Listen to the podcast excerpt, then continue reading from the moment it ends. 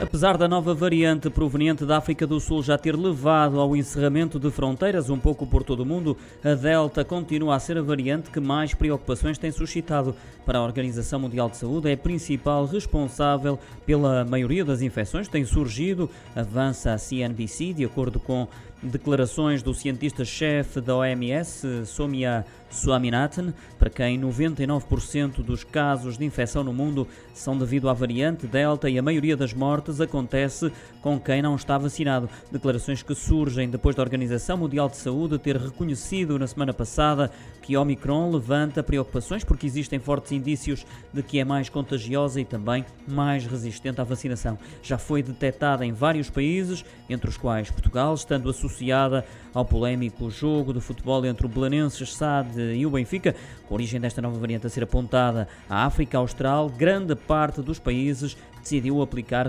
restrições a essa região do globo e bloqueou a realização de viagens aéreas.